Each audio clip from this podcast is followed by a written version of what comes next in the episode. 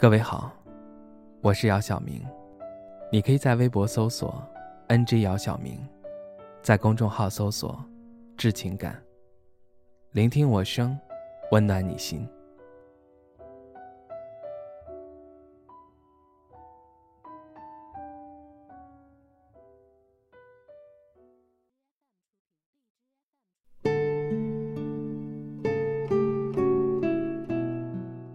影视剧中总是出现这样的桥段：年轻人带着笔记本或是一本书，在某个晴好的下午去咖啡厅坐坐。我也想体验一下，便在周末约了朋友外小姐去了附近的星巴克。在去的路上，我有过多种遐想，比如某个瞬间望向窗外，看到心动的他。比如，我要小声提醒外小姐，这个吃货克制点儿，甜品吃多了容易发胖。都说理想和现实会有差距，这句话一点也不假。我和外小姐坐在靠窗的位置，互相盯着对方看了半分钟，再也忍不住笑出声。放眼望去，店里多数是情侣，有说有笑的。和荧屏上呈现的情景大相径庭，我打趣的和他说：“真不好意思，占用了你的甜蜜时刻。你应该和男票来这里的。”外小姐抿了一口咖啡说：“早就分了。”空气在此刻仿佛凝固。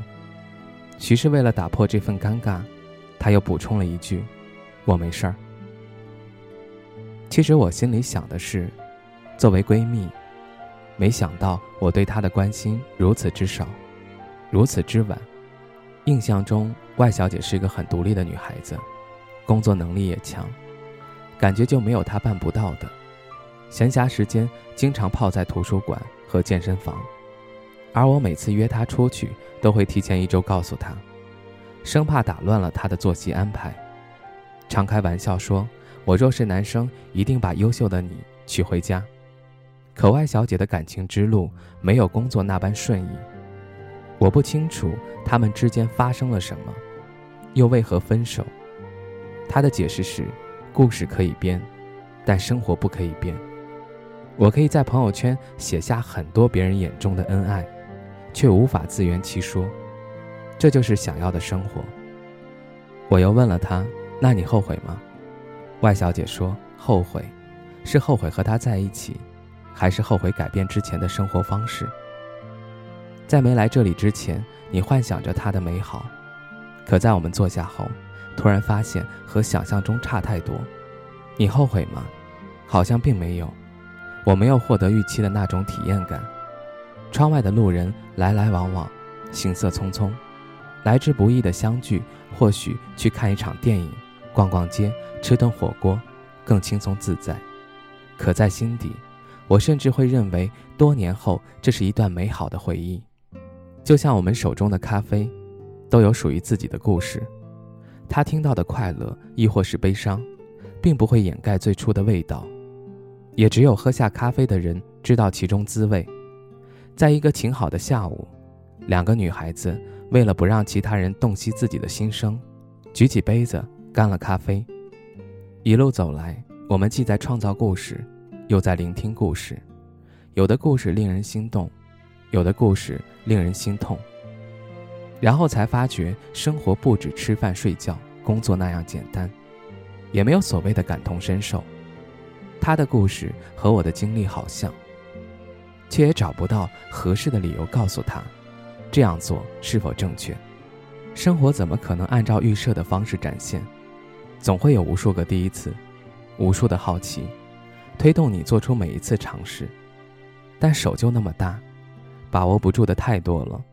或许你会说，人生需要断舍离，可我希望你们能像关注体重秤上的数字那样，认真观察自己，找到合适的人生定位，义无反顾地坚持下去。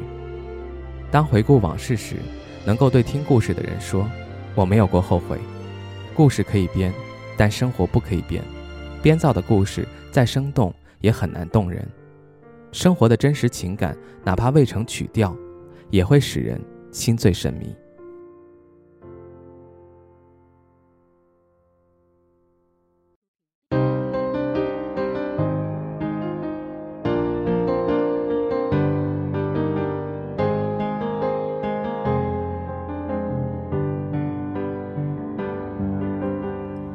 关上门，一个人心里上车，将心情化妆成初恋的快乐。我要我为自己找回自我，找到些什么？铃声响叠着，在电话那头，你说话很温柔，像一颗石头，坚定地镇住我心头波涛。我想泪流，原来爱没有一起望。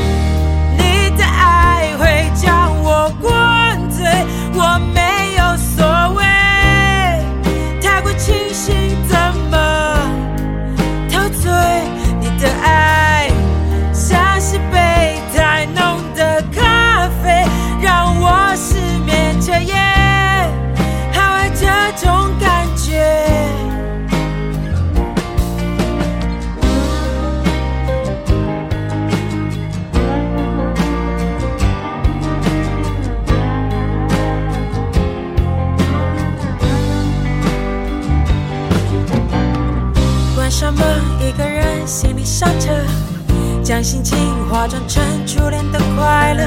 我要我为自己找回自我，找到些什么？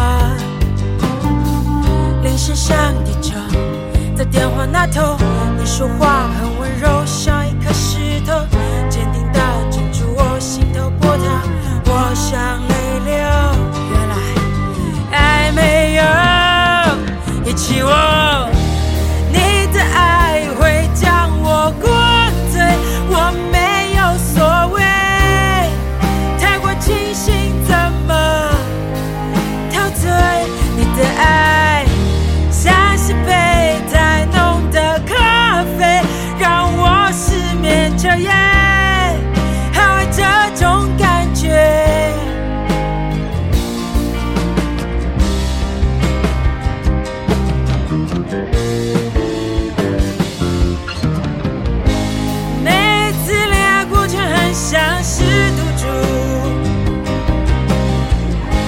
出全部拿回什么不清楚？也许爱过，至少学会找到感动或知足。那说当爱落幕，赢或输。